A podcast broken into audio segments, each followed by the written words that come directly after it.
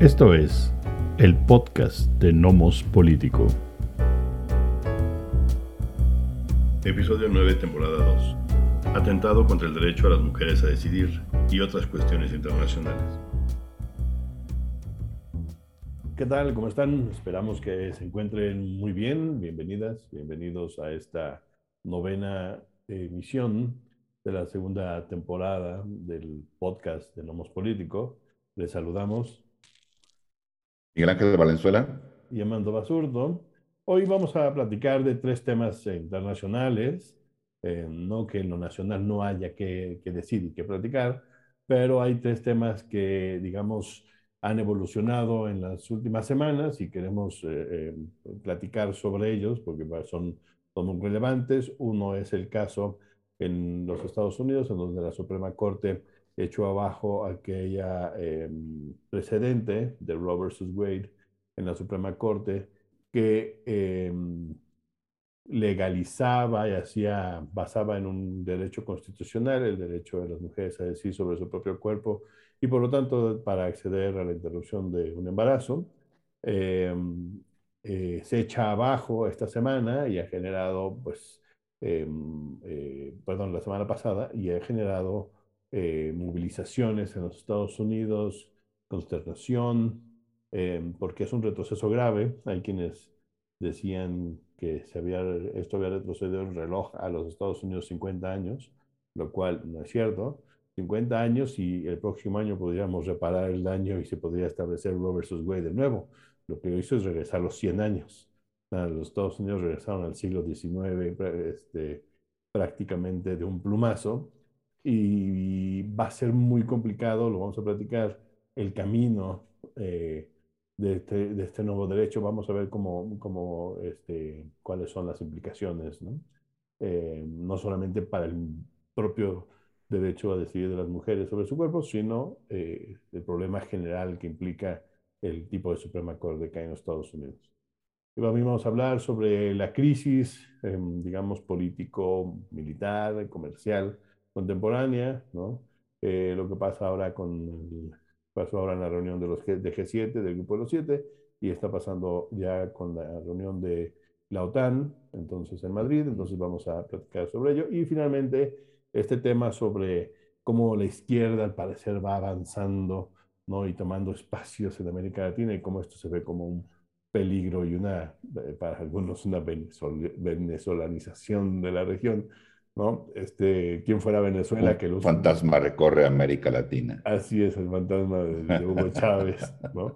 Y este, ¿quién fuera Hugo Chávez o Venezuela para ser el ejemplo para todo, ¿no? este, para todos, ah, la venezolanización, la chavización, ¿no? Este, ya todos, todo podemos adjetivar, todo lo que nos caiga mal lo podemos adjetivar de esa manera, ¿no? Este, entonces, ¿cómo ves, Miguel? Comencemos con, con el caso de Roe, ¿cómo, ¿cómo, lo viste? ¿Cómo lo mm. percibes? Este, eh, en términos sistemáticos, en términos de, de, la decisión misma. Claro, pues fue, eh, digamos, crónica de un fallo anunciado, no, eh, no solo porque se había filtrado un, un borrador del propio Alito, ¿no? que fue quien escribió justamente la posición del fallo de la mayoría, sino porque, eh, pues, y lo comentamos aquí, Amando, hace ya varios meses, desde que sonaba eh, Amy Coney Barrett para sustituir a RBG, a Ruth Bader Ginsburg, eh, pues se veía, se veía que eso, que eso iba, a suceder, ¿no? Justamente lo que comentamos en aquel programa era que eh, la negativa de la juez Ginsburg a, a, retirarse, a colgar la, toga y darle oportunidad al presidente Obama de que él nombrara a la sucesora, eh, o sucesor, seguramente sucesora, a la Suprema Corte, eso ponía en riesgo una serie de avances que se habían tenido en diversos temas, ponía en riesgo particularmente eh, Roe versus Wade, ¿no? Lo comentamos en aquel momento, porque pues al no retirarse Ruth Bader Ginsburg, entonces eso pasó a fin de cuentas a Donald Trump, que si mal no recuerdo, él eh, propuso a, a, tres jueces, eh, si mal no recuerdo, de, esta Suprema Corte. Ah, entonces, sí, Sí, ¿no? Entonces, en concreto, claro, a Coney Barrett. Entonces, em, eso le cargaba muy claramente hacia los conservadores. Era la, conservadora, digamos, o conservadora dura de la Suprema Corte, y se, em, pues se esperaba ¿no? que eso podría suceder, que echaran para atrás el, Roe versus Wade. Em, finalmente, bueno, hace unas semanas se, filtra este borrador de, de Alito, y pues la semana pasada, me parece que el viernes, cuando finalmente la Suprema Corte da el fallo, ¿no? Que es con respecto a un, a un caso que tiene que ver con Mississippi, ¿no? Con Dobbs en Mississippi y una organización em, de, creo que es de protección de los derechos de la mujer, particularmente eh, reproductivos, algo por el estilo, tengo entendido que lo que quería esta organización era justamente em, echar abajo la ley de Mississippi, que permitía que, fuese, que una mujer pudiese abortar hasta las 15 semanas, no, más allá. Así es. Y lo que quería esta organización era echar abajo esa ley de Mississippi, cosa que consiguió en los, en los circuitos federales, las cortes federales. Y justamente ahí es cuando Mississippi lo lleva a la Suprema Corte. Y este fallo del viernes pasado fue precisamente con respecto a ese caso. Y entonces la Suprema Corte em, se pone de lado, obviamente, no, obviamente por la postura em, conservadora de la Corte, se pone de lado del estado de Mississippi y entonces, eh, pues en realidad echa abajo digamos, los dos pilares, por así decirlo, o un pilar reforzado, que es Roe versus Wade. Y eh, hay otro caso posterior que no recuerdo el apellido. Casey, exactamente, em, que eh, eh, fortalecía, digamos, ¿no? Roe versus Wade. Y entonces está pasando lo que se temía, ¿no? Que sucediera, que es no únicamente el caso de el derecho a la mujer al aborto, que recordemos, y ese es el punto, está sustentado en la decimocuarta enmienda, que es el derecho... Ah. ¿Perdón? Según Roe y según Casey. Exactamente, que es de acuerdo a que está sustentado, perdón, en el derecho a la privacidad. ¿No? No es que en efecto diga la mujer tiene derecho a abortar. No, no dice eso sino que no se puede prohibir la decisión toda vez que eso obedece a una decisión de la mujer. Y entonces los estados podrán regular eh, dentro del respeto a ese derecho. O sea, no se puede prohibir, pero pueden, pueden regular, ¿no? Y entonces aquí encontramos evidentemente diferentes eh, legislaciones estatales que van permitiendo el derecho al aborto eh, después de, tantas semanas, ¿no? Hay unas... Semanas, sí, eh, ah, claro. Em, hay unas, por ejemplo, que son muy restrictivas. Me parece que Texas le estamos viendo a las seis semanas, ¿no? Cuando, eh, pues, es muy probable que ni siquiera sepa la mujer si está, las mujeres si están embarazadas, ¿no? Y hay otros, claro, más, más permisivas o que defienden, digamos, mucho más allá el, el derecho. El problema, eh, que no lo menciona Alito, pero sí Clarence Thomas, otro juez profundamente conservador y además profundamente cuestionado desde la nominación, Clarence Thomas. Em, él sí parece ir más allá, ¿no? Y entonces, dice, bueno, hay que revisar, eh, porque tal vez haya que anular una serie de fallos que están eh, sustentados en Roe versus Wade, ¿no? Y a, donde está apuntando es precisamente a, por ejemplo, al derecho, al derecho eh, del, por el matrimonio entre personas del mismo sexo, ¿no? Entre otros temas. Entonces está sucediendo lo que se temía que, fuera a pasar. Claro. Evidentemente esto va a generar un encono eh, muy importante en los Estados Unidos. Ha habido una serie de protestas em, por, la, por el fallo de la Suprema Corte, pero también ha habido una serie de agresiones por parte de quienes apoyan el fallo contra pues quienes lo, lo critican, ¿no? Y ya ha habido, pues, pues además de eso, una buena cantidad de, de expresiones, de declaraciones, tanto de personas eh, del ámbito de lo público, de prestadores de servicios, eh, políticos, en fin, como figuras públicas eh, e incluso empresas que han dicho que van a apoyar a sus trabajadoras Podremos discutir el por qué. El punto es que van a apoyar a trabajadoras que quieran llevar a cabo un, aborto eh, con una serie de, cuestiones económicas, ¿no? pagando el, viaje, en fin. Pero pues sí se ha llevado un importante debate en ese sentido, ¿no? Claro, claro, sí.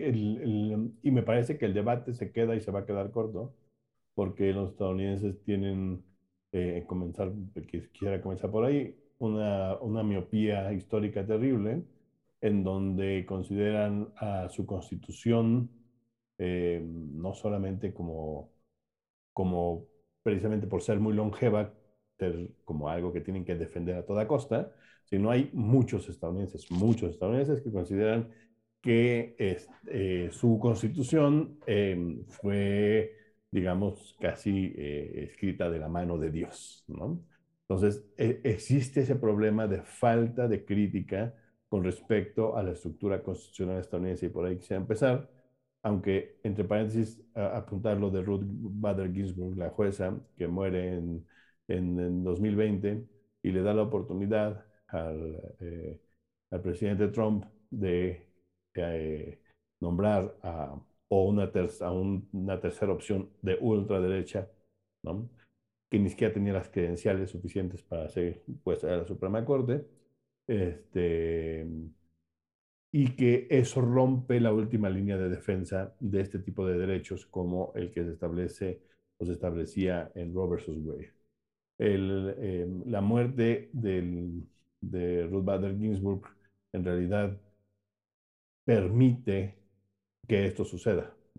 Ella no es la culpable, eh, evidentemente hay un proceso muy largo de ataque contra este derecho de las mujeres, es un, es un, eh, un ataque que lleva desde 1973 realizándose, intentando derrocar este, este principio y este derecho que se asumía y se, presumía constitucional. Eh, me parece que eh, la muerte de Ruth Bader Ginsburg es la detonante. ¿Por qué? Porque si Ruth Bader Ginsburg no se hubiera muerto en esas fechas y o eh, siguiera viva, ¿no? O sea, si se hubiera muerto poco después, permitiéndole eh, en todo caso, Biden. así es, al presidente Biden eh, nombrar a alguien, o si hubiera seguido viva, esta decisión no hubiera pasado. Porque más por cortesía, hay que comentarlo, por cortesía, perdón, muy rápido, Mando, por cortesía, cuando muere un juez o jueza de la Suprema Corte y son próximas las elecciones, el presidente eh, eh, próximo a salir o que buscará la reelección, normalmente espera y no, no hace un nombramiento como un, em, no sé, como una expresión, digamos, de, de, respeto, por así decirlo, al siguiente presidente, como prudentemente no nombra a un juez o jueza, para que el siguiente presidente, en caso de que así sea, o él, si gana, o ella, pueda nombrar al sucesor. Y Trump no lo hizo. No, pero es que ese es el argumento de los republicanos que no tiene precedente histórico ni, y no existe tal cosa. Es decir, ningún presidente tendría por qué dejarle al siguiente no, no, no. la designación de un, de un juez, ¿no? Que a él le corresponde por la Constitución. La Constitución dice que le corresponde a ese, no importa que le, que le queden cinco días. Sí. A ese presidente le corresponde nombrar. Nada más que los republicanos usan esa misma retórica, esa retórica, para decirle a Obama que él no puede eh, nombrar al tercero, ¿no? Que hoy es el fiscal general de los Estados Unidos. Exacto, Obama no lo hizo. No, no Obama lo, se, lo, se, lo, prohíbe. No, sí, Obama nombra a alguien. que hoy es el, ahorita no recuerdo el apellido, es el, es el, es el General Attorney este, actual, y lo bloquean en el Senado los republicanos diciéndole, no, no puedes porque pues, ya vas a salir y entonces pues tienes que dejárselo al siguiente presidente porque es un asunto más democrático, ¿no? En realidad no hay precedente, no había precedente ni nada.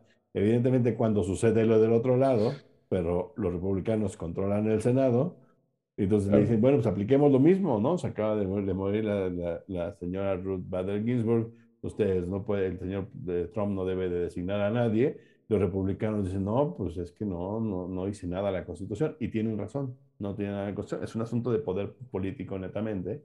Y sabían perfectamente que esa era su oportunidad de romper con la última instancia de defensa eh, judicial de derechos liberales en los Estados Unidos y avanzar, avanzar en una importante agenda, insisto, para regresar a los estadounidenses a los Estados Unidos al siglo XIX. ¿no? Este, es, eso es muy importante eh, porque, porque, de nuevo, si, si, si, si, si Ruth Bader Ginsburg no se hubiera muerto en ese momento, o sea, se hubiera retirado antes, cuando estaba Obama, cuando además ya tenía más de 70 años y tenía diagnosticado cáncer, ¿no? decidió no hacerlo y eso lleva a la fractura que hoy destruye a Roe versus Wade como tal. Ahora, no es su culpa. esto es un asunto, la vida y la muerte suceden, no puede anticipar ella su muerte, aunque se nota en la nota, eh, se nota en la nota que deja al final de su vida, cuando ya está a punto de morir, este, se nota que hay cierta angustia porque sabe que se equivocó, sabe que se equivocó en su decisión y que le va a acabar dejando al señor Trump este, una decisión que va a hundir judicialmente a los Estados Unidos y hoy tenemos la primera prueba. ¿no? Pero yo quisiera llevar esto porque eh, tratarlo, tratar el elemento del derecho de las mujeres a decidir sobre su propio cuerpo, que tú y yo creo que estamos de acuerdo, es tiene que ser un derecho reconocido, este, a menos que ustedes vivan en el siglo XIX también. Este, me parece que hoy tendríamos que reconocer perfectamente ese, ese derecho. Eh, um, el problema en los Estados Unidos no es, eh, el problema es estructural y sistemático. Quisiera ir un, momentito a eso, me va un momentito, pero quiero hacer la explicación muy, lo más claro que pueda. Primero, estructuralmente, la Suprema Corte estadounidense, eh, esta Suprema Corte del sistema democrático que todo el mundo alaba y que es el ejemplo, o ha sido el ejemplo histórico y demás, pues en realidad es una barra basada. La Suprema Corte está, puesta, está establecida en un artículo 3 de la Constitución, que es el peor artículo posible. Si ustedes revisan el primero y el segundo artículos de la Constitución estadounidense, que establecen el poder legislativo y el poder eh, ejecutivo, demarcan más o menos con cierto, em, con cierto detalle, el detalle que se puede esperar en 1788 de, de un texto, ¿no? Este, eh, de este tipo constitucional, que además es una prueba, efectivamente, em, eh, es un ejercicio de ingeniería constitucional muy nuevo, parece que quedan más o menos establecidos. El tercer artículo es un, es, un artículo escrito por los pies. Nadie hoy en su sano juicio utilizaría el artículo 3 de la Constitución estadounidense como ejemplo, porque la Suprema Corte de Estados Unidos está mal diseñada institucionalmente. La Suprema Corte de los Estados Unidos no establece cuántos jueces son. No establece más que mientras se porten bien, es decir, de manera vitalicia, pueden ser jueces. Es muy difícil llevar a un juez de la Suprema Corte a juicio político. Em, y no establece cómo se organiza al interior de la Suprema Corte. La Suprema Corte cambió de tamaño de 5, me parece, a 7, 9, se fue hasta 12, regresó a 9, porque la intención era que la Suprema Corte fuera la última instancia de solución de controversias, eh, eh, pasando por una serie ¿no? de, eh, de, juzgados ¿no? inferiores. Ella, la Suprema Corte es la última instancia. Y también la Suprema Corte resuelve los problemas, las controversias constitucionales es más o menos eh, la estructura que le damos en México, porque nos copiamos mal la, originalmente la constitución estadounidense, y entonces así no la hicimos. Y entonces, a diferencia de, democracias verdaderamente avanzadas que tienen dos Supremas Cortes, una constitucional y una Suprema Corte como última instancia, nosotros tenemos en una sola corte las dos cosas combinadas porque era, copiamos este experimento estadounidense que es el peor de los experimentos en términos de, de, de Suprema Corte. Ni siquiera dice quién preside la Suprema Corte. La palabra Chief Justice, que es el presidente de la Corte, viene en el artículo 1 y no viene en el artículo 3. No dice, o sea, el presidente de la Suprema Corte no es rotativo el presidente que nombra al el presidente de la nación, que, que nos nombra al Chief Justice de la Suprema Corte, nombra su presidencia por la cantidad de años que viva la personaje, ¿no? Entonces, por ejemplo, el actual eh, eh, Chief Justice, que es el juez Roberts, lleva desde 2005, ¿no? Y todavía han de quedar unos 15 años por lo menos de ser Chief Justice, ¿no? El peor, por cierto, porque él no se suma a la solución que echa bajo Roe entonces, el peor, además, el peor de los, de los, de los, de los eh, presidentes de la Suprema Corte estadounidense, porque la rebelión desde la derecha es demasiado eh, radical para él mismo, que además él es un conservador de derecha, ¿no? Y, aquí parece ser el, menos, el, menos, el menos radical. Pues primero, ese problema estructural de una, de una Suprema Corte que es una burla. No me crean, vayan y lean el artículo 3 de la Constitución estadounidense y vean el espanto de ingeniería constitucional que implica esa Suprema Corte. ¿no? Por eso hoy, y hace años, incluso eh, eh, durante los 30, ¿no? Eh, y después hace, hace poco apareció esta idea de packing the court, es decir, nombrar más jueces, es decir, como, no como, como, hay una supermayoría este, conservadora, entonces voy a llevar la corte de, de 9 a 12 para nombrar a tres liberales más y que estén más de nuestro lado y entonces ya podemos, este, digamos que regular el problema. Se puede, o sea, esa, esa, existe una posibilidad política de hacerlo porque la Constitución ni siquiera dice cuántos jueces hay en la Suprema Corte. Entonces, uno, la Suprema Corte de Estados Unidos es una burla, es una barra basada en términos de institución, ¿no? Le constitucional. Dos, históricamente, cuando uno, cuando uno es especialista en, en, estudios políticos de los Estados Unidos, es muy impresionante ver cómo este modelo de democracia inmediatamente politiza a su Suprema Corte. Lo único, lo primero que tendríamos que hoy que pensar que las Supremas Cortes no pueden estar politizadas.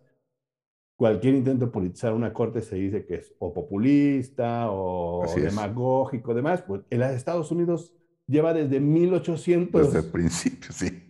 La, la corte de John Marshall tiene toda la lógica política de sostener la estructura federal por encima de los ataques republicanos eh, locales. Entonces, estructuralmente, históricamente politizada y terceramente, históricamente conservadora.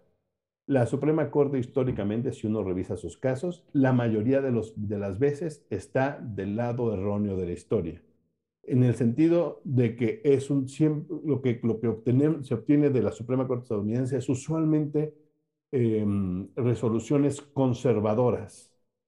Es una instancia institucional netamente conservadora, esa es la que está, así está diseñada. Literalmente la intención es conservar la Constitución y por lo tanto su intención per se, una esencia que tiene la Suprema Corte, es conservadora. Y la estadounidense ha demostrado con creces el nivel de conservadurismo ¿no? Eh, que ha tenido. Por eso hoy, eh, por ejemplo, para tomar solo un ejemplo, la eh, población afroamericana sigue siendo, ellos se consideran en su mayoría ciudadanos de segunda, porque la Suprema Corte ha participado históricamente en mantenerlos de esa manera.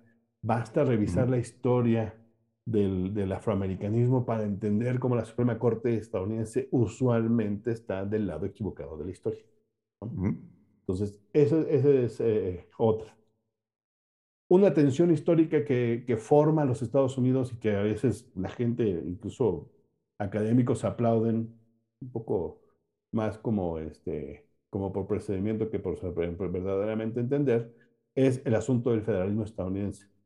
Esto es un problema del federalismo estadounidense, en donde la resolución que echa abajo a Roe versus Wade es una resolución que dice, e insiste varias veces en la resolución Alito, de que esto le regresa al Estado y, a la demo, y, al pueblo. A los representantes del pueblo. A los, al pueblo y a sus representantes el derecho a decidir. Es decir, gracias a esta tensión ¿no? radical estadounidense entre los derechos locales y el federal, asumiendo que el federal es el menos democrático, ¿sí? usualmente, eh, que se genera esta tensión y este rompimiento. ¿sí? ¿Qué, ¿Por qué es importante entenderlo así? Porque aquí, aquí vemos la tensión entre democracia y liberalismo. ¿sí? Los derechos, usualmente, cuando se construyen, tienen que ver, tienen que ver con principios liberales. Liberales. Y, pero no son democráticos. Por eso, los, por eso los derechos no se pueden poner a consulta. Porque más allá de la, de, de, la, eh, de la opinión, de, la opinión. Del, de los ciudadanas y ciudadanos, ¿no? que democráticamente podrían echar abajo de derechos, no se les pueden preguntar. Pero aquí lo que dice Alito es sí, estos derechos en realidad no es un derecho y entonces hay que dárselo al demos. ¿no? Es, en realidad es una decisión últimamente populista si lo quieren ver desde ahí. La intención es regresarle, y Alito lo insiste, al pueblo y a sus representantes locales la decisión de qué hacer con el caso de aborto. Y el caso de aborto y aborto ya no es, eh, no se considerado un, un, derecho constitucional. Es muy interesante. Claro, porque dice, la, la, la Constitución no puede prohibir la regulación. No puede prohibir la regulación, pero además lo que dice es que literalmente la Constitución no dice aborto. No dice aborto, Cualquiera que tenga siete años de edad sabe que ninguna Constitución, bueno, no, no, no ninguna, pero probablemente ninguna de Constitución anterior al siglo XXI ha de tener la palabra aborto. Es torpe pensar que un derecho se puede basar en si está la palabra de ahí o no, ¿no? Pero la hiperradicalización en la Suprema Corte de Justicia estadounidense, que no es nueva, es la, la, historia demuestra que así han sido todo el tiempo, nada más que hoy están en un momento en donde, de nuevo, el deceso de la, de la pues, Ruth Bader Ginsburg rompe con la última línea de defensa liberal, ¿no? Liberal no solamente entre neoliberales y más, ¿no? Liberales en términos de a favor de los derechos y de ser, los derechos. Y de ser una maquinaria, el, como debería de ser la Suprema Corte hoy, ¿no? Constitucionalmente, tendrían que avanzar derechos, no retroceder nunca, ¿no? porque, son, porque tienen que ser incrementales y no lo están, y, en Estados Unidos no lo son, ¿no? Entonces, eh, eh, la radicalización religiosa en los Estados Unidos, lo cual, de nuevo, es patético si lo ven desde la perspectiva de aquellos que ven a los Estados Unidos como el gran ejemplo, ¿no? En realidad, la cantidad de estados que hoy van a prohibir el aborto con base en buena medida en su radicalización religiosa, es, terrible, ¿no? Sí. Y, demuestra que no son ningún ejemplo a seguir. No, no, no, no, creo, quiero decir que los Estados Unidos no sean un, un, eh, como, sociedad, como sistema político, una, porque a eso me dedico también, ¿no? Este, una maravilla de, eh, de objeto de estudio. Pero caer en esta idea de, de, entronizarlos y decir, miren qué maravilla de sistema, es completamente un error. Claro. Si ustedes no pueden hacer la distancia, como muchos académicos, pues cae en este asunto de, de, aplaudir como focas al sistema cuando en verdad es un tiene, hay, hay, problemas muy, muy graves, ¿no? Entonces, nada más dejar como último punto este asunto de la, del, de la tensión entre liberalismo y democracia. Desde el punto de vista liberal, Roe versus Wade reconocía un derecho que no puede ser retirado, ¿sí? Es completamente eh, ahistoricista, la intención es literalmente regresar al siglo XIX, ¿no? Este, Y la democracia que dice, en realidad hay que darle la, eh, la opción a que la gente decida, ¿no? En sus elecciones, eh, con el tipo de representantes que lleva a sus cámaras estatales, sí qué tipo de legislación quiere al respecto, ¿no? Que es el argumento de Alito y que eh, me parece que, que, que va a costar mucho trabajo porque hacia el futuro se ve que no va a haber arreglo dentro de la Suprema Corte. Y va a ser muy difícil tener una mayoría suficiente en, la, em, en las cámaras federales, en el Congreso Federal, para tener un tipo de legislación federal al respecto. Entonces, va a ser muy difícil movilizar el, las, em, eh, eh, los, los, grupos liberales en esos estados tan conservadores para modificar esas legislaciones. Por cierto, Ruth Bader Ginsburg, ella no estaba de acuerdo en que el derecho del aborto estuviera basado en Roe versus Wade, ella tenía otro, también es un asunto de, de, no de ubris, pero sí de, este, también de golatría, es decir, que el caso que tenía ella, ¿no? que tenía una, uno de una enfermera naval, este, era mejor para llevar en vez de, de, de, Roe versus Wade, ¿no? que tenía que estar basado en un, en un principio distinto. De equidad. Así es, de equidad. Así es. No de, de privacidad. Y Así es. Este, es interesante, es interesante porque al final ella prácticamente predijo lo que iba a suceder. Lo que dijo es, es la forma en cómo se pasó Roe Wade, lo único que fue, es, se hizo es tensionar de más y, e hiperpolitizar un, un, un tema que hoy nos ha, nos ha llevado al rompimiento y cuya última línea de defensa es la Suprema Corte. Claro. Sí, porque en efecto, como no se sustentó en, el, en un principio de equidad, en que la mujer tiene derecho a decidir sobre su cuerpo, sino no puede invadir la privacidad del individuo, ¿no? No se estableció ese principio justamente de equidad sino de respeto a la privacidad. Eso es lo que se hizo es, digamos, de alguna manera darle la vuelta eh, a ese propio argumento y decir, bueno, en efecto, como no se puede prohibir desde la federación, ¿no? entonces pasa a los cuerpos legislativos estatales el regular ese tema. ¿no?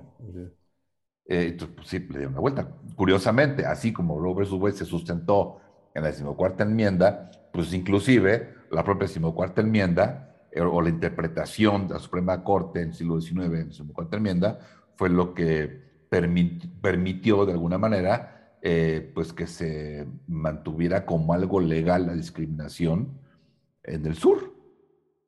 Y bueno, todas, ¿no? La 13, la 14, este, ¿Sí? en realidad hacen eso, ¿no? El 13, donde dice que la esclavitud no es legal a menos que sea este, como consecuencia de un crimen. Entonces quiere decir que la, la esclavitud, el trabajo forzado sí es legal en los Estados Unidos. este, Y la 14, que efectivamente intenta ser un complemento de emancipación, ¿no? Así es. Y que no, y que, y que es muy difícil basar, y esto, y esto lo muestra, ¿no? Roe versus Wade, no lo digo yo, lo, estoy basándome en lo, que, en lo que escribió y dijo en entrevistas este, Ruth Bader Ginsburg, no era, el, digamos, la mejor decisión para proteger el derecho de las mujeres a decidir sobre su propio cuerpo. ¿no? Lo interesante en el caso de, de Madre Ginsburg es que ella decía que el caso que ella, de la enfermera naval, este, era mejor, eh, que era el que ella llevaba, era un caso que era, que era interesante porque era exactamente al revés. Hasta los 70 las enfermeras, por ejemplo, el personal femenino naval, estaba casi obligado a abortar si se embarazaba o a salirse de la, de la Marina, ¿no? Entonces, lo que ella hace es defender a esta mujer a decidir sobre su cuerpo, a pesar de que, de, que las reglas en la Marina decían que tenía que abortar. Entonces, la idea era defenderla del, no, del aborto. ¿sí? Pero ella dice, eh, aquí el punto era, lo más importante era defender el espacio ¿no? de, de, de, de igualdad de oportunidades hombres-mujeres frente a la intervención del Estado. Y entonces el Estado no podía intervenir. Y eso no pasó. Con versus Roe versus Wade se buscó otro principio, se alargó de más el principio y está bajo ataque desde, desde el primer momento en que se estableció. ¿no? Entonces, más allá de este caso, me parece que el problema va a ser en los Estados Unidos que no hay, en verdad, no hay, eh, hay, hay académicos críticos, pero hay pocos que en verdad ven el problema real, que es que el sistema está mal, que por más que encumbren su constitución, es necesario hacer una reforma de la Suprema Corte para hacer dos cosas. Uno, para darle una estructura más estable y lógica y moderna. Y dos, hacer que la Suprema Corte eh, tenga una definición pro derechos y no antiderechos por definición. ¿no? este, que sea menos conservadora. Eh, ¿Ese va a ser el problema? Eh, ahí, ahí es donde no, no, veo para dónde se van a hacer. y entonces van a seguir perdiendo derechos, ¿no? A ver si no, el siguiente que cae es el, matrimonio igualitario, porque, porque son incapaces en verdad de ver el problema grave que tienen el tipo, el tipo de Suprema Corte. Y la otra, perdón, el otro elemento es despolitizarla. a volver a la Suprema Corte, despolitizarla, hacer dos Supremas Cortes otra vez, como los sistemas medianamente avanzados que tienen una constitucional y una que es última instancia, ¿no? Donde tiene como un sistema de dos Supremas Cortes, este, y hacer eso. Pero los estadounidenses tienen esta visión tan cerrada y tan egocéntrica que no va a ser muy difícil que lo mueva de esta parte. Así es. Entonces, bueno, es, queda ahí eh, pendiente esa materia y, pendientes de lo que va a suceder, porque me parece que, el ataque a los derechos en Estados Unidos va, a proseguir. Así es. Por ahí también busque la, información si les interesa el tema eh, justamente del caso Roe versus Wade y particularmente de, de, de Roe, de Jim Roe, que es Norma McCorby. Busque un poco la información, es interesante porque sí, mucha gente dice, bueno, sí, pero después ella se volteó y en realidad atacó este, la propia legislación, eh, se volvió casi una, una vocera de el, del movimiento que criticaba a, Roe versus Wade. Em, pero hay una razón para ello, es interesante, o sea, en, realidad, eh, pues manera muy, muy clara, muy burda, le llegaron al precio, mm. cosa que ya, ya prácticamente en su, lecho de muerte lo dijo, ¿no? se puso es que me llegaron al precio. La gente que le pagó también dijo, la verdad es que esa fue la situación, ¿no? Bueno, este, pues vamos mando al, al, siguiente tema que nos comentabas, ¿no? Claro, al de, la, de la crisis, ¿no? Una crisis económica que se ha estado saliendo de las manos de quienes la han provocado, digamos. Este, publicaba yo diciendo que esta la crisis se ha, publicado, este, em, eh, generado artificialmente y se intenta resolver artificialmente.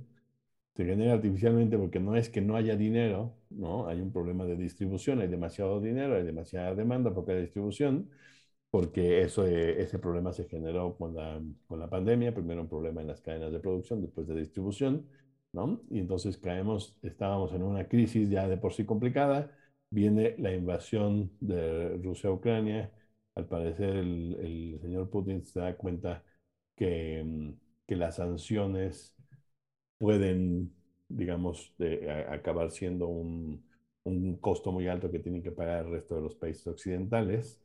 Este, y así está siendo, ¿no? La, la inflación eh, y la casi paralización de las economías a partir de la inflación este, eh, está siendo grave porque por un lado está esta idea de, de la aparición de la economía de las economías emergentes y, desarrolladas, pero también un problema de hambruna muy grande, ¿no? especialmente en el África. este, y entonces ahora, ahora resolver el problema que creamos, ¿no?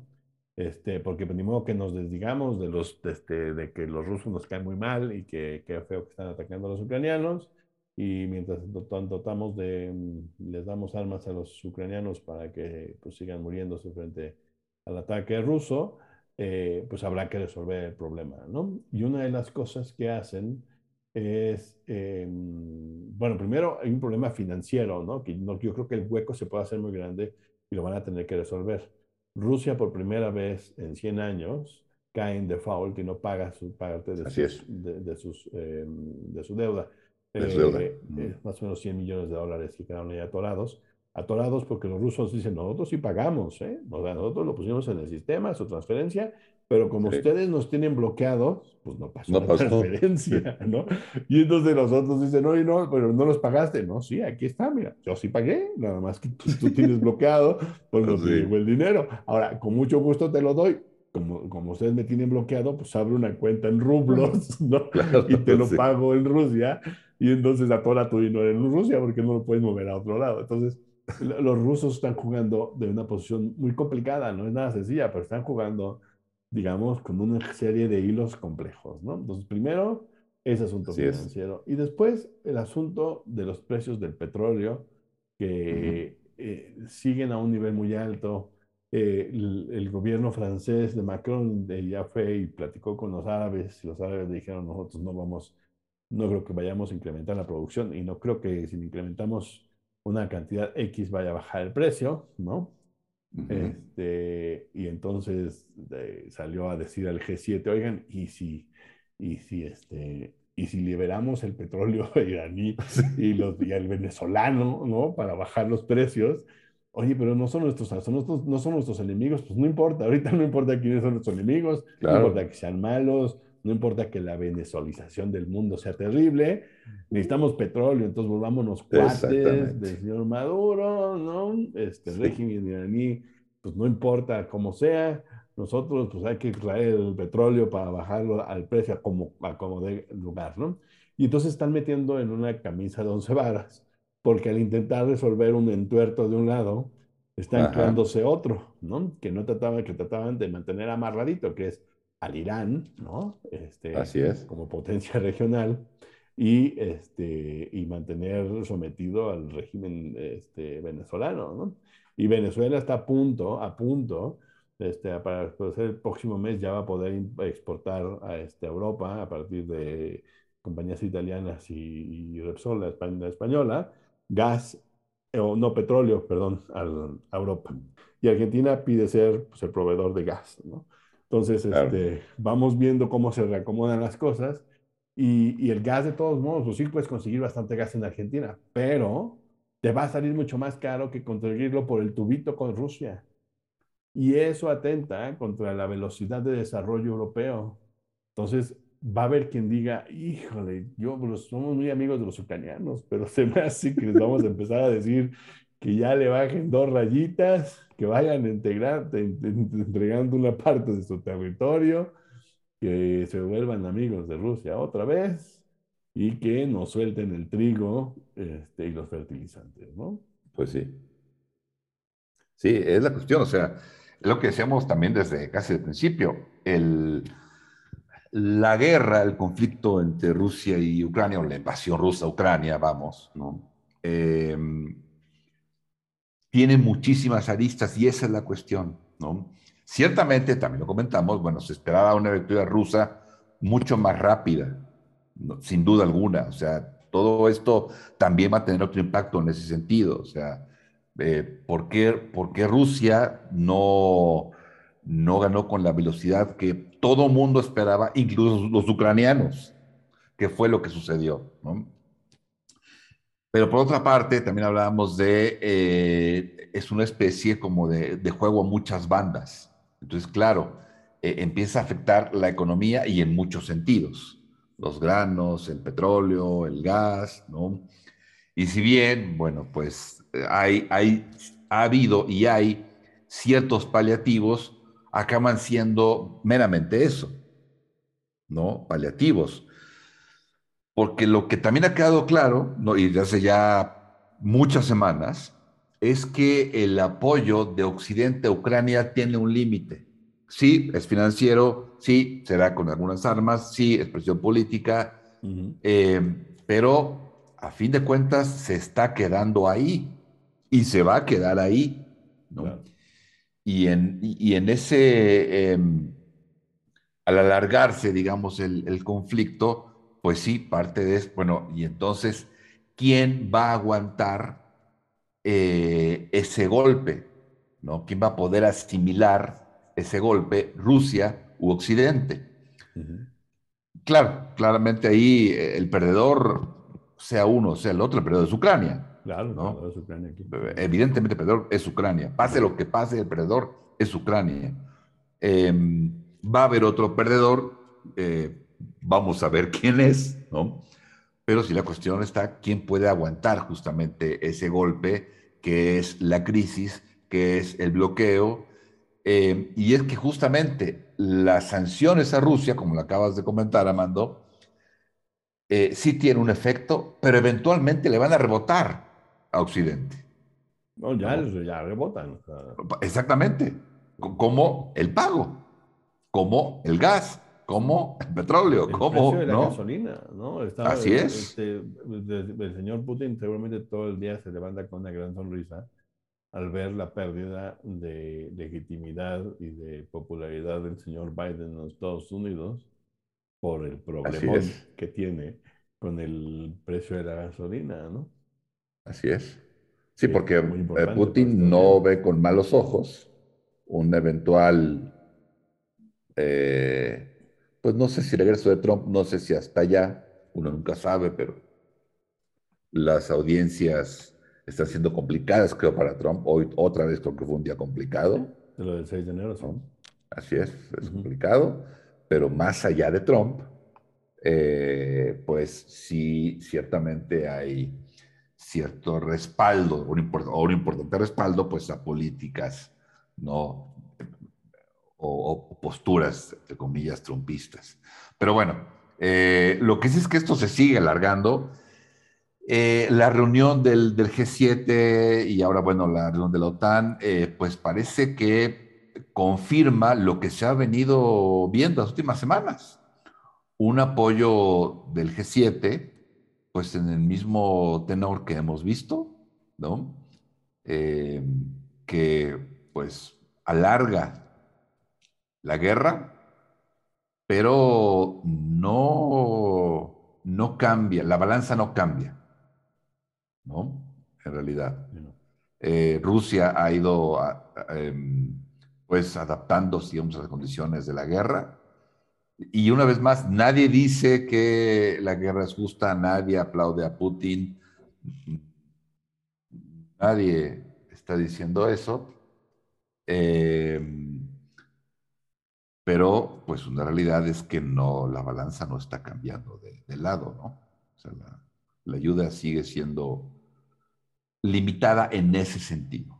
Sí, claro, y el, G, 7 por ejemplo, eh, primero eh, invitados em, estratégicos, dos, ¿no? Invitaron a, Modi de India, a Fernández de Argentina, este, eh, uno para tratar de jalar eh, a la Argentina, que ahora ya es parte de la, de la ruta de la seda, para tratarlo de alinear al, em, a toda esta orquesta contra, contra Rusia.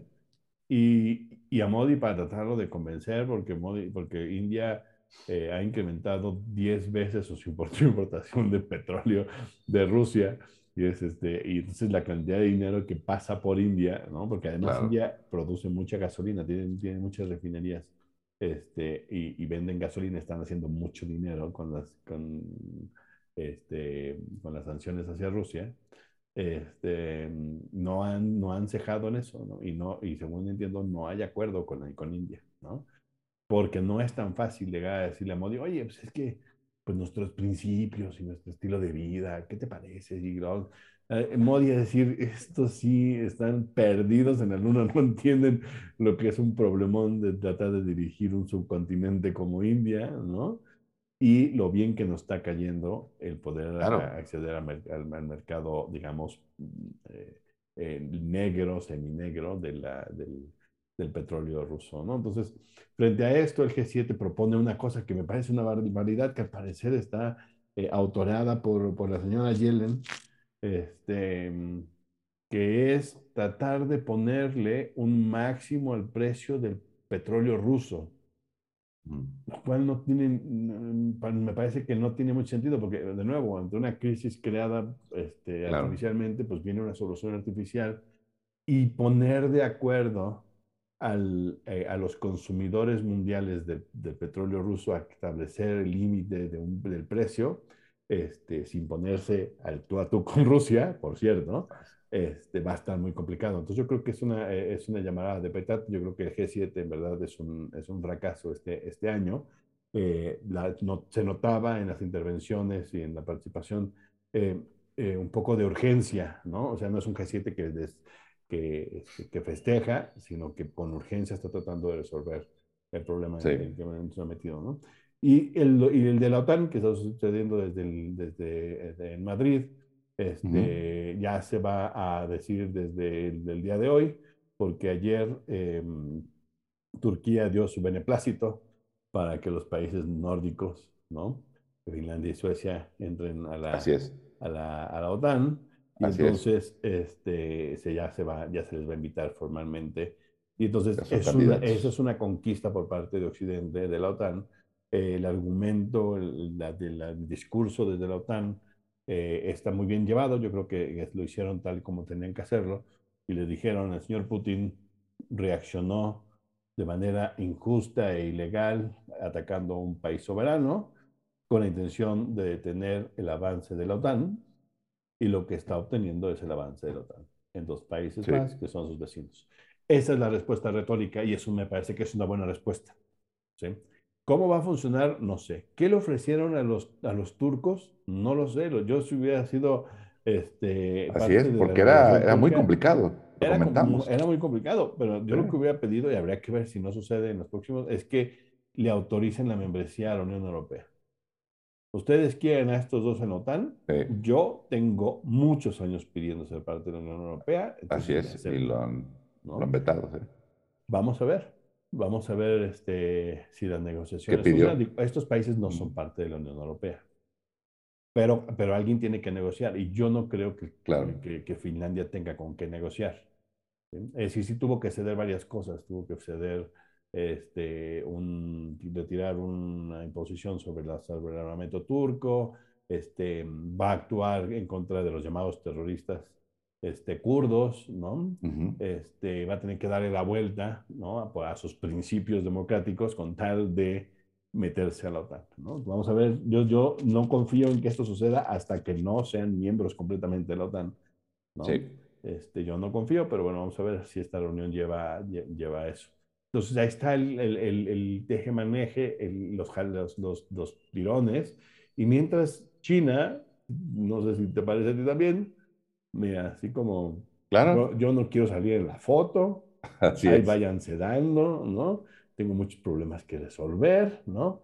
Se viene pronto este, eh, la, la, gran convención del, del, partido, ¿no? Vamos a ver si, si logramos extender la, eh, la, estancia de Xi Jinping, este, no tenemos otros problemas y además estamos muy divertidos viéndolos pelearse y ahogarse en su propio jugo, entonces los chinos no aparecen por ningún lado. No, no solo hay un, ligero conato, ¿no? En la visita de, en la gira de, de, Biden, eh, un ligero conato en el que eh, algo se mencionó, sí, ah, pero algo se mencionó de, ay, de mm, Taiwán, ¿no? Sí. Este, y si China dijo en un momento, no se confundan, ¿eh? Cualquier, cualquier intento por reconocer o por decirlo, lo va, lo va a tomar China como una acción directa y la vamos a defender y no se confundan. Y Taiwán no es Ucrania. ¿eh? Taiwán sí, lo destruyes mucho más rápido. Exacto. Entonces sí, nada más hay un ligero conato en el momento, ¿no? Y de ahí en fuera, no, no. O sea, yo que también de los, de, los ganadores, pues China. Sí, sí, por supuesto. Aquí, aquí China está tratando de ganar lo más posible, ¿no? De este yo sí, sí. Así es.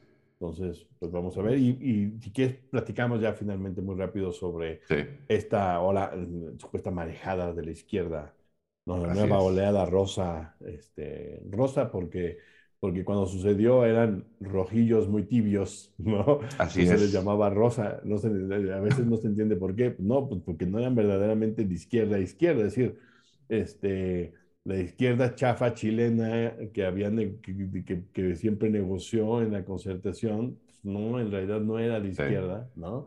Este, las únicas, la única que sí que fue relevante en ese momento es la venezolana, porque es la que disloca la posibilidad de que haya un mercado común americano. ¿no? Ese sueño estadounidense de crear un ALCA lo se destruye en esa oleada rosa. Este, eh, digamos que ese es el único, pero bueno, este, eh, no hay un, socialismo o comunismo recalcitrante que haya llegado a América Latina. Y ahora con el triunfo de, este, de los gobiernos, digamos, de izquierda de Fernández en Argentina, de Boric en, em, en Chile y de Petro en Colombia, ahora pareciera que hay una, un, un contraataque de la izquierda en América Latina. ¿Cómo lo ves? Un regreso, sí. Sí, eh, yo creo que mm, hace rato platicabas hablando de la, de la tensión entre liberalismo y democracia en el contexto de la política estadounidense. Yo creo que de hecho este regreso, digamos, de la izquierda, eh, inclusive eh, del, populismo de izquierda, pasa mucho por contradicciones de diversas estructuras políticas en los países en donde creo que mayormente hay un claro, eh, digamos, status quo poco móvil, ¿no? Hay un claro beneficio hacia élites o estructuras políticas, eh, pues más o menos anquilosadas. Eh, y también hay, evidentemente, un hartazgo hacia esa situación. ¿no? Hay un hartazgo a la clase política y el perenne discurso del desarrollo por venir en un futuro. Em, hay, hay, un hartazgo, yo creo, también de, em, de la gran desconexión que hay entre los representantes y los supuestamente representados, ¿no? Em, y pues de repente hay también una, una conexión con candidatos muchas veces ya conocidos de, hace algún tiempo. El propio Petro, fue la tercera vez que es candidato.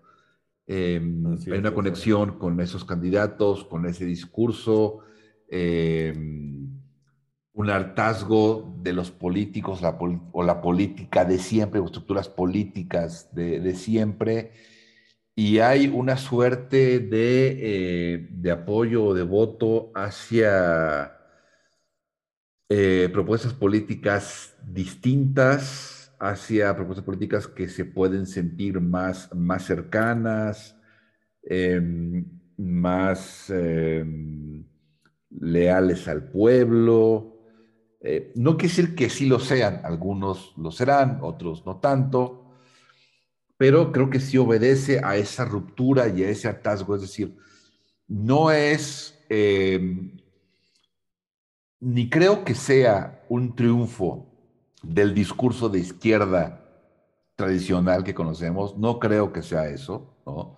No creo que sea eh, un fantasma recorre América Latina ¿no? Como un fantasma, un fantasma recorre Europa, el fantasma del comunismo. No creo que sea eso. Em, más bien, me parece que, una vez más, es una crisis, es un hartazgo.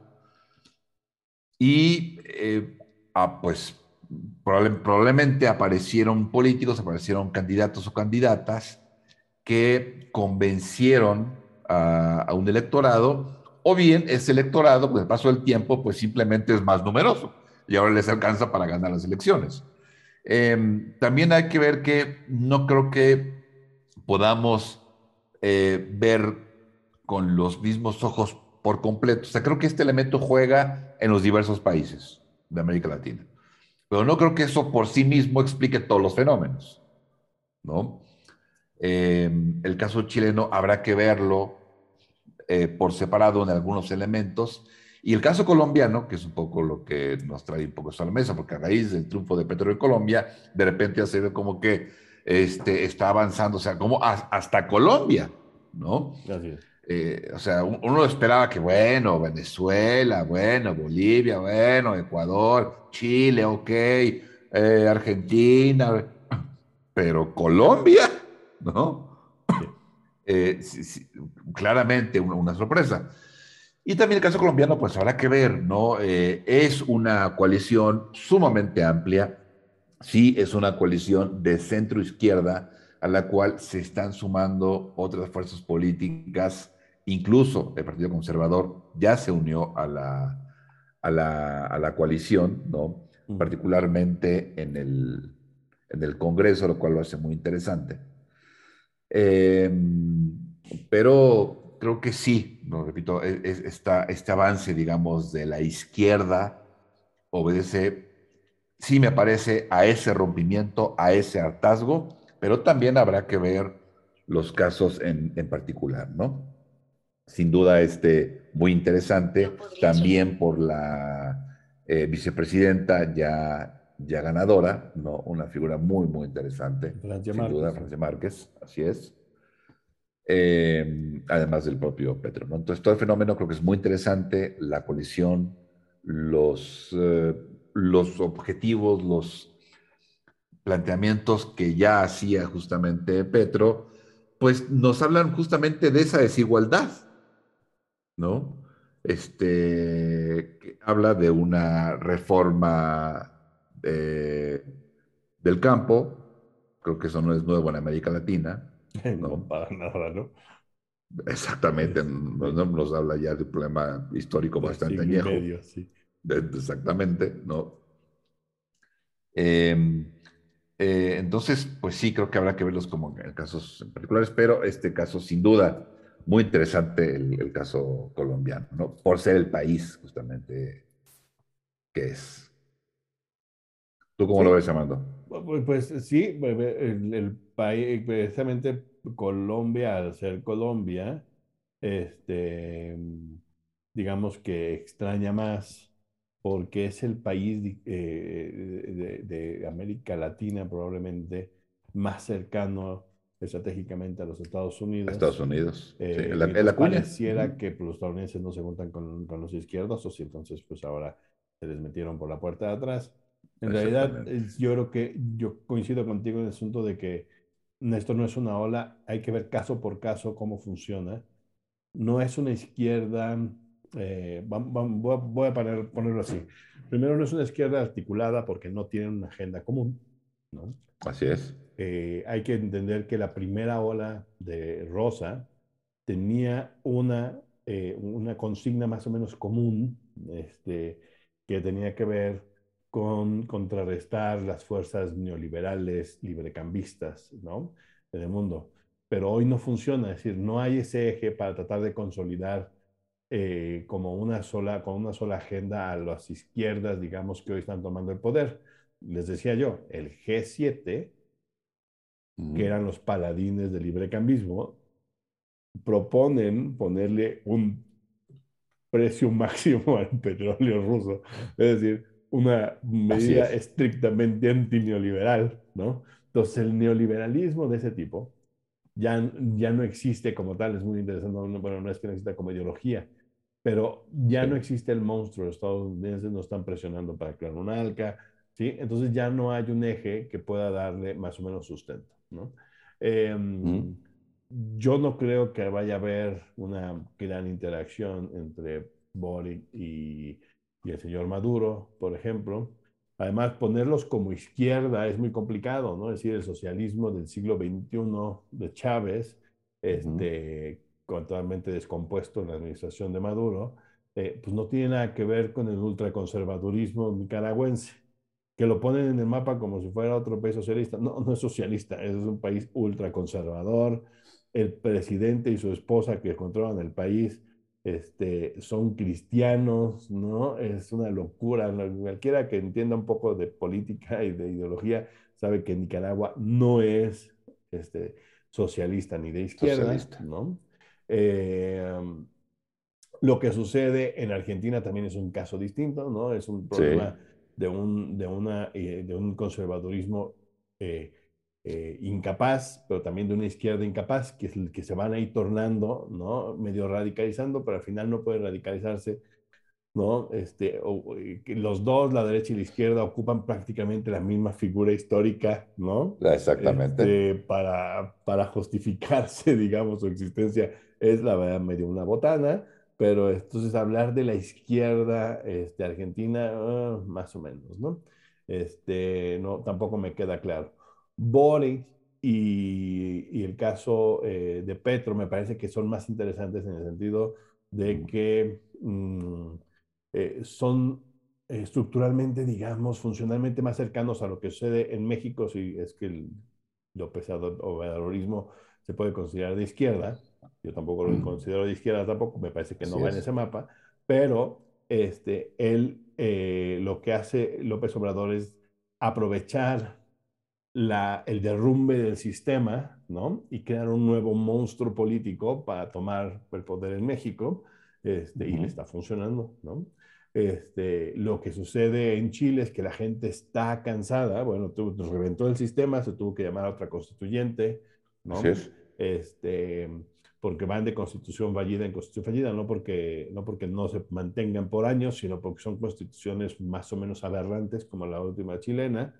Este, y entonces está el, eh, el, cansancio frente a una em, concertación que lo único que hizo fue algo parecido a lo que sucedió en el Frente Nacional en Colombia y que también sucedió en Venezuela, que, que para evitar las radicalizaciones lo que hicieron fue los centros juntarse y, y, y compartirse el poder, ¿no? Una forma patética de vender la idea de las democracias. La, la, la, democracia venezolana era estable, pues sí, porque no permitían que nadie radical pudiera participar en las elecciones, nada más se turnaban entre ellos el, el, el gobierno.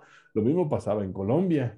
Así es. Con el Frente sí, sí, Nacional y después claro. del Frente Nacional. No había sí, gobiernos durante todo el siglo XX, bueno, desde, desde el mediados del siglo XX hasta hoy, no había en Colombia eh, gobiernos que no fueran de centro o derecha.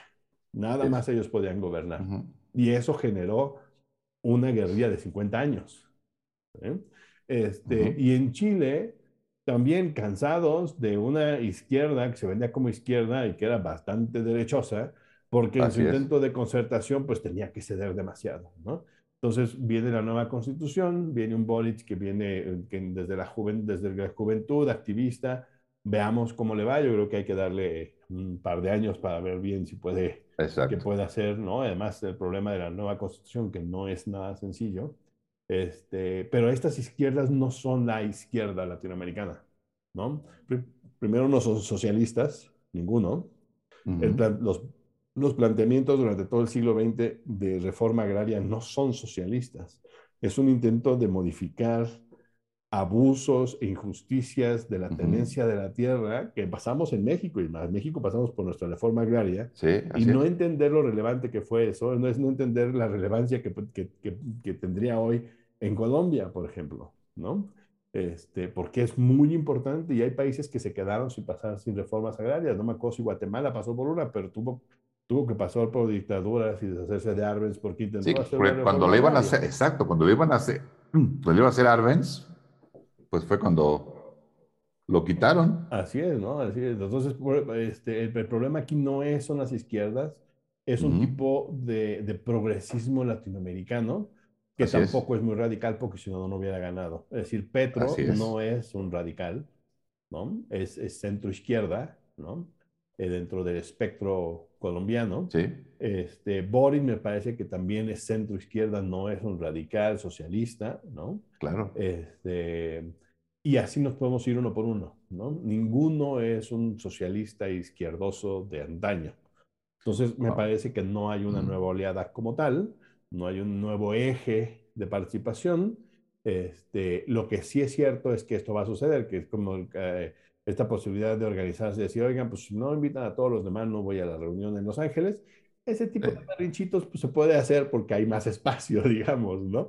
Pero, pero no porque América Latina esté siendo engullida por la izquierda, ni mucho menos. No, no, no, no va a pasar. No hay una amenaza al capitalismo global, no hay una amenaza, ni siquiera creo que eh, al, al, a, los, a los proyectos eh, económicos, no, no creo. ¿no? En el mejor de, de, los casos, y ojalá, habrá una amenaza a, eh, a, a ciertas, eh, no clases, pero a ciertos grupos, eh, a ciertas... Las élites, sí. Élites, exactamente, es la palabra. Las élites, habrá una amenaza a ellas Sí, en el mejor de los casos. Y ojalá, repito. Pero no creo que vaya más allá. No es para, para, correr y para huir, para huir de América Latina para irse a vivir a, a un país anglosajón o para otro lugar. No creo que ese sea el caso. ¿no? Sí, no. Eh, simplemente creo que hay un, habrá un reacomodo. Ojalá. Y habrá mejores condiciones en muchos aspectos Ojalá también, ¿no? Eh, y de hacerlo va a tardar algún tiempo, evidentemente. Aunque yo quisiera hacer una punta de lo que dices, no sé, no sé si va a ser para bien, me refiero a lo, a lo siguiente, este momento en donde pareciera que hay un, una oleada de rojilla, ¿no? También bastante rosita, ¿no? En, en, en, América Latina, se da en un momento de crisis económica muy grave. Sí. Que quién sabe y, y, y, y en parte lo explica, ¿no? En parte lo explica o sea, parte ¿eh? es, y en parte claro. dificulta la posibilidad Por supuesto. de que haya buenos resultados a partir de, del cambio. ¿no? Claro. Entonces, Porque hace falta dinero para esos cambios. Sí, claro, porque a ellos, a ellos les queda claro, ¿no? les queda claro que lo que quieres es capital, no quieres ir en contra del capital. Lo que pasa es que esto ya es una materia vieja, este, los, los chinos, no solamente los chinos, los chinos acabaron, hicieron su propia forma, pero si uno ve los tigres asiáticos, todos crecen a partir de algo que se llama capitalismo de Estado. Sí, no, es, no es, no, es, capitalismo librecambista, es capitalismo de Estado. De Estado. Y sí. el sistema chino es un tipo de capitalismo de Estado. Así es. Entonces, eh, eh, hoy que el librecambismo cada vez está más despreciado, parece que nos moveremos a los capitalismos de Estado. No es que vaya a haber socialismo, no es que, no, no, no es que regrese ni siquiera un socialismo tibio como el de Allende, ¿no? Que no llegó y, y o sea, no, no, no hizo la revolución cubana, pues, ¿no? Sí. Este, la, el, el tipo de, de, de, acciones, me parece que todos los países, todos los gobernadores hoy de izquierda, incluso posiblemente de derecha como Ortega, reconocen que necesitan capital y hay claro. que hacer algo para atraer ese capital, ¿no? Ortega mucho más necio que el resto, pero, pero este, sí. no veo cómo se vaya a mover Ortega, Cuba este, y Venezuela en estos momentos, en términos de, del, del espectro político donde se encuentran. Pero el resto de los países me parece que vamos a seguir siendo capitalistas, con nuevas sí. ideas, con apertura de nuevos espacios que se cerraron durante 70, 80 años en muchos países. ¿no? Sí. Mayor alternancia. Uh -huh. ¿No? Sí, la alternancia es que no ha habido, por ejemplo, lo platicábamos con claro. las elecciones sí. y ahora viene eh, Coahuila sí, en México y Estado de México que han sido gobernados por más de 90 años por el mismo partido. Claro. Algo está mal. No importa en qué claro. país vivas, no importa en qué estado vivas, si tu estado ha sido gobernado 90 y tantos años por un partido, algo está mal. Así ¿no? es. Entonces, eh, eh, lo que está llegando es una alternancia, pero no necesariamente una alternancia como se veía en los 60, 70, esta idea de, no. del socialismo ¿no? No, no, nada cercano. No de proyectos, no proyectos antagónicos, perdón. Sí, no, para nada. Para nada. Sí. Si acaso visiones matizadas, si acaso. Pues sí. En algunos lugares más, en algunos lugares menos, pues. Sí, sí, en, algunos lugares más, pero, pero esto, esto es nuevo lo que pasó en, en lo que pasó en Colombia y lo que pasa en, en, Chile, me parece que no vamos a tener gobiernos socialistas radicales, ni no, mucho no. menos. No, no Entonces, en absoluto. Este, eh, me parece que es una, es, una, es una buena noticia. Lo malo es que aparece Sí. en un momento de crisis Momento complicado, claro. y vamos a ver cómo lo remonta. Aunque si no estuviéramos en ese momento, quién sabe si se hubieran dado. Sí, que, sí, que ese es el dilema. ¿No? ¿no? Sí. Sí, sí, sí. Es, el, es el dilema y, y, y a ver quién, quién sobrevive, ¿no? Porque Fernández ahí va, este, ahí, ahí, ahí, fue con Biden a, a, Los Ángeles, se fue al G7, ¿no? En Alemania, en Bavaria. Este, yo creo que está viendo, pues, que jala paso molino, sin romper, por supuesto, con la alineación con China que trae, eh, pero, eh, pero problemas gravísimos en, en, en, Argentina, ¿no? Es un, eh, es una economía que no está funcionando, que no, claro. está en crisis desde antes de que él fuera presidente y él no ha podido resolver el asunto de la crisis. Este, no sé si van a sobrevivir mucho tiempo, este, digamos, el gobierno de Fernández, el, la, la, crisis económica, especialmente en Argentina. Pues sí. Pues nos vamos, Amando. Pues sí, así es, terminamos nos pedimos. esta vez. Sí, que estén muy bien. Eh, espero que haya sido eh, de su agrado, de su interés. Este, ya saben que siempre estamos abiertos, nos escriban y nos den su opinión. Este, y si consideran que tienen algo que decir al respecto y, e interpelar en alguna manera, pues aquí con gusto les abrimos los micrófonos el día que, que se pueda para que este, puedan dar también su opinión al respecto. Absolutamente, claro que sí. Bueno, nos despedimos. Que estén muy bien. Luego, que estén muy bien. Hasta luego. Esto fue Somos Político.